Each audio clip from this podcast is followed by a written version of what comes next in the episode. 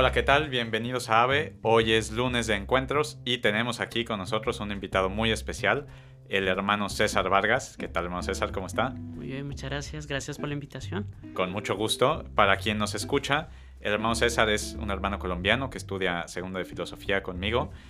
Y pues es una alegría tenerlo aquí porque él es un hermano muy alegre, muy dinámico en la comunidad, siempre tiene cosas que hacer, iniciativas, siempre está haciendo algo.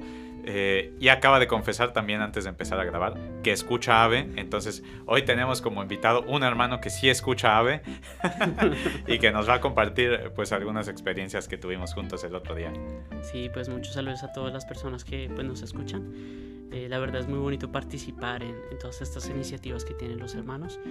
Y bueno, pues qué placer y qué honor también estar, estar aquí sentado al lado del hermano Pablo compartiendo un poco pues con ustedes ese día a día, ¿no? De, de lo que el Señor también nos va regalando. Exactamente, pues hoy queremos contarles una experiencia que nos pasó hace un par de semanitas. Eh, como a lo mejor sabrán, celebramos la fiesta del Corpus Christi. Eh, en algunos países de Latinoamérica se celebra en jueves, aquí en Italia se celebra en domingo. Y esta fiesta se originó porque hubo un milagro eucarístico en el pueblo de Bolsena, que después fue llevado a un pueblo cerquita que se llama Orvieto. Y estos pueblos están a um, 40 minutos de Roma, más, eso, ¿no? Eh, más o menos, sí. Tal vez un poquito más en bus. Eh, y lo que pasó fue que hace siglos eh, había un sacerdote que venía de las partes de Alemania que pues sentía que estaba perdiendo su fe no tenía mucha fe en la Eucaristía y entonces iba a Roma a ver al Papa, pues a ver qué le decía, ¿no? Como a pedir un consejo, ya vaya idea, ¿no? Voy a irme a pie de Alemania a Roma para pedir un consejo al Papa, eh, pero bueno, así se hacía entonces, ¿no? Eh, y cuando paró en este pueblo de Bolsena, que está un poquito al norte de, Roma, celebrando la misa, la hostia empezó a sangrar, ¿no? Él pedía una señal al Señor para que le diera fe en su presencia real en la Eucaristía y la hostia empezó a sangrar. Y entonces em, el corporal, el mantel eh, donde sangró la hostia están ahora en Orvieto, que es un pueblo que está allá al ladito. Y hay un pedacito de mármol del escalón donde estaba el altar, donde estaba celebrando la misa, que tiene una gota de sangre. Y ese está eh, ahí en Bolsena, donde fuimos nosotros. Entonces, después de este milagro, el Papa Urbano, creo que era Urbano VI, eh, como al año siguiente, declaró la fiesta para toda la iglesia del Corpus Christi para festejar la Eucaristía y este milagro. Eh, y pues desde entonces hasta ahora se celebra esta fiesta y nosotros tuvimos la oportunidad de ir a ese lugar, a Bolsena, eh, justo el día de esta fiesta, pues a ayudar un poco en la celebración de la misa, ¿no? En, en principio íbamos a estar ahí en la misa, ¿no? Íbamos a, pues solo a participar, porque además es muy bonito, hay una procesión eucarística por toda la ciudad, que es así como una ciudad medieval. Ponen flores en el piso con distintos diseños, ¿no? Luego les pondremos ahí alguna foto en Instagram. Eh, y nosotros íbamos a ver, ¿no? Eh, y luego no sé si quiere contar qué pasó, cómo es que acabamos ayudando en, en, la procesión y acolitando en la misa. Bueno, la verdad fue muy, muy, muy curioso, eh, pero también una providencia por parte de Dios, ¿no? Eh, fuimos una de las primeras personas que nos bajamos del bus eh, con los hermanos y llegamos a la catedral. Yo estaba necesitando un baño y le dije al hermano, oiga, venga, me acompaña y, y tal. Fuimos a preguntar y el sacristán nos dice, ah, y ustedes son los que vienen a colitar y nosotros pues, pues, creemos que ¿quién sí, sabe? O sí o no. y, y, ya, ahí sí fue como, como que se dio y ya nos dijeron, no, vengan y nos ayudan en el servicio litúrgico. Y eh, yo tenía un deseo, eso sí se los comparto, de estar cerca con el Señor. Es la, es la primera vez que eh, participaba en una eh, procesión de estas. En mi país se hace, eh, pero pues no sé, más adelante si quieres en otro capítulo de Ave lo podemos contar, una historia vocacional, eh, pero en esa búsqueda de fe, eh, esta es la primera experiencia que tuve, ¿no? Entonces por eso me significó mucho. Bueno, y yo al contrario, lo último que quería casi casi era estar ahí haciendo algo, ¿no? Yo dije, bueno, vamos, vamos a la procesión, está muy bonito, caminamos ahí con el Señor, rezo un poco, ¿no? Eh, y por buscar el baño me encuentro ahí que el hermano César dice, sí, nosotros dos ayudamos aquí a colitar. y nos pusieron ahí en primera línea, ¿no? Eh, a que ahora esto, ahora esto, ahora para acá, ahora para allá, ¿no? Eh, creo que cuando uno va a misa piensa como que todo el mundo sabe qué hay que hacer, ¿no? El sacerdote celebra tranquilamente, pero detrás aquello parece, ¿no? Detrás de bambalinas uno se encuentra de todo. Van y vienen, ¿no? Y ahora esto, y no se les olvide esto, y ahora acá, y ahora nosotros llevamos el incienso, ¿no? Entonces, encienda el incienso, y ahora aquí, y ahora para allá. Eh, total que así acabamos ahí metidos en esta procesión. Eh, pero fue muy bonito porque después de la misa sale en procesión, eh, primero sale la gente, después salieron los seminaristas, eh, después salió, eh, si no mal recuerdo, la Eucaristía, ¿no? Y después el, mármol con, con, la sangre y después la gente que va acompañando esta procesión, ¿no? y entonces pues ahí nos tocó ir a nosotros adelante de la Eucaristía, ¿no? Primero nos equivocamos un poquito y estábamos hasta, hasta adelante de la fila y ya vienen corriendo gritando, ¿no? Que se nos había olvidado. El, incienso, venga, van aquí atrás. Entonces, bueno, empezamos con el pie derecho, que ya todo el mundo estaba riendo. Eh, pero bueno, fue muy bonito. Eh, salimos y no sé si quiere contar un poquito usted cómo estuvo esta procesión. Eh, nosotros habíamos visto algunos de los adornos que estaban en el suelo y nos pareció súper bonitos, ¿no? Lo que yo no sabía era que por toda la ciudad donde íbamos a caminar con el, pues con el Señor, iba a estar adornado de esa forma, ¿no? Entonces fue increíble. Bueno, a pesar de los, eh, de los problemas que tuvimos al inicio, eh, pues empezamos a, hacer la procesión, ¿no? Una banda adelante que sonaba con sus tambores eh, y también con mucho fervor muchas personas en la calle, ¿no? Y la primera cosa que se me venía a la, a la, a la cabeza, a la mente, era pues precisamente ese camino, ¿no? El Evangelio cuando nos dice el Señor que va va sembrando la, la, semilla, va tirando la semilla, ¿no? Pues era algo parecido eh, en, ese momento, ¿no?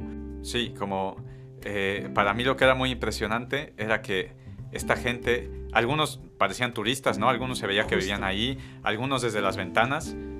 Y claro, también es un espectáculo, ¿no? Pasa una banda tocando, pasan 100 compadres vestidos de sotana, ¿no? Eh, eso, fue impresionante, de hecho, eh, ver unos turistas que en cierta forma con, con, bueno, con gusto lo veían, de ver, bueno, qué es lo que está pasando ahí, ¿no? Y es muy evangélico ello, ¿no? Y el ver que el Señor va tirando como la, la semilla es increíble, o sea, es, precioso eh, ver cuántas personas con mucho fervor y cuánto amor se arrodillaban al momento de que pasábamos. Y es que nosotros tuvimos la gracia de que estábamos súper cerca, o sea, unos 10 pasos como mínimo de el, pues del Santísimo, de, la persona que lo estaba cargando, ¿no? Entonces era impresionante y eso me, me llenó muchísimo el corazón de decir, bueno, todavía hay gente que tiene ese amor profundo por el Señor y le reconoce como, como su Dios, ¿no? que es, es, es muy bonito encontrarse e, en, la calle, ¿no? Y personas jóvenes, eso era lo que me llamaba mucho la atención. Jóvenes que no, le da, no les daba pena, sino salían de verdad a la calle a reconocer a su Dios y a arrodillarse delante de él. Entonces fue muy, muy, muy bonito. Sí, era muy fuerte. Eh, yo pensaba, alguna vez hice esto mismo en Florencia, hace un par de años, justo antes del COVID, y sí era distinto porque ahí, claro, es una ciudad más grande, había más gente y la gente más bien iba a sacar fotos, ¿no? Y yo pensaba que iba a ser un poco la misma experiencia aquí, porque teniendo estos adornos tan bonitos por el piso, ¿no? La banda que va ahí tocando, van como haciendo malabares con banderas y todo es como muy, la ciudad es como muy medieval, ¿no? Yo pensaba, pues seguro que aquí iba a venir gente a, a sacar fotos como si fuera esto un show medieval, ¿no? y que luego van a salir unos caballeros armados aquí. Y no, me impresionó que que yo estaba muy equivocado, gracias a Dios, y que la gente sí reconocía que allí estaba Dios. Y a mí esto me hacía pensar también en la historia de este sacerdote eh, con el que se dio el milagro, porque yo siempre había pensado en esta historia, en, este sacerdote, como de forma negativa, ¿sabe? Diciendo, pues, como un sacerdote que duda de la Eucaristía, como si casi que su trabajo es celebrar la misa y duda de lo que está haciendo, pues qué tipo de sacerdote será, ¿no? Pero estando ahí y luego viendo estas personas, me cambió la concepción de, lo que pensaba de él. Y entonces pensaba, qué fe. Porque él, él decía, yo no entiendo, yo no, no, estoy creyendo en esta cosa, pero quiero creer, ¿no? Y gracias a esa fe creo que se dio ese milagro que todavía hoy festejamos, ¿no? Y, y, yo veía eso también en la gente. A lo mejor gente que ni es tan creyente, ni conoce tanto, pero o que se encontró ahí por casualidad, o que iba a ver las flores en el piso, pero que cuando pasaba la Eucaristía se les veía en la cara, ¿no? Que decían, pues quiero creer en esto, ¿no? Eh, me, me impactaba mucho también las personas con niños pequeños que ah, yo juzgaba un poco a las personas, ¿no? Veía, decía, este compadre que va a estar aquí, ¿qué hace aquí en esta procesión, ¿no? Y tenía a su hijo pequeñito ahí y le decía al niño, persínate, ahí viene Jesús, ¿no? Y yo decía, wow, qué fuerte, ¿no? Eh, sí toca la vida de las personas. Es, es increíble, es hermoso. Y yendo de camino está lo segundo que se me viene a la cabeza y es la propia vida. Porque cuando vamos en camino, pues muchas veces a pesar de, de, las circunstancias de la vida, que no, no puede ir todo como, como nos gustaría, uno dice, ¿dónde, dónde está el Señor?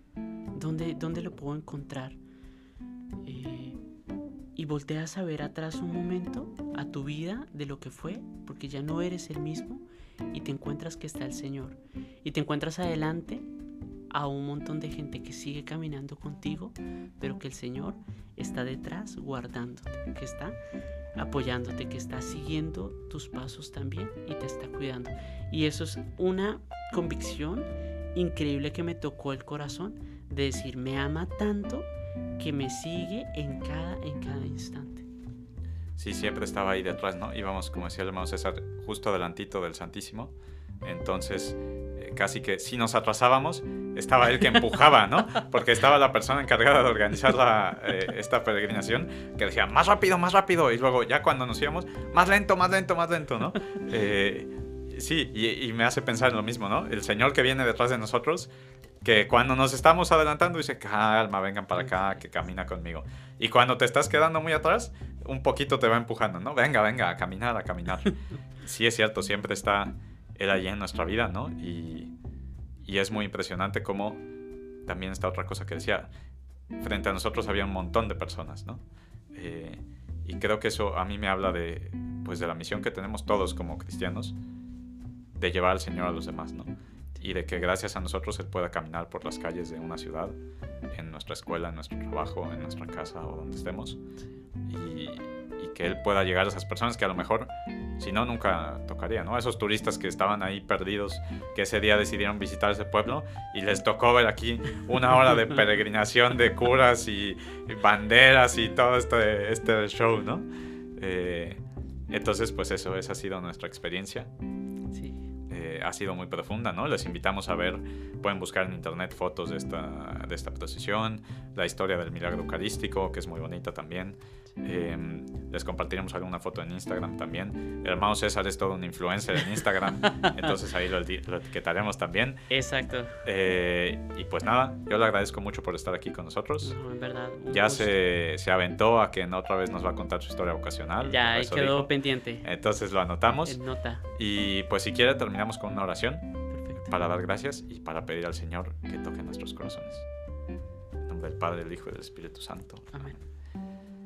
Espíritu Santo, Padre Jesús que estás en la Eucaristía, hoy te pedimos unos por otros que vengas a nuestros corazones, que nos ayudes a descubrirte verdaderamente presente en la Eucaristía, a ver cómo de verdad tocas nuestras vidas, que nos ayudes a experimentar tu cercanía, que siempre caminas detrás de nosotros, que nos ayudas a seguir cuando nos vamos atrasando que nos llamas hacia ti cuando nos vamos adelantando, que caminas siempre a nuestro lado, que no nos dejas solos y que quieres llegar a todos los demás a través de nosotros.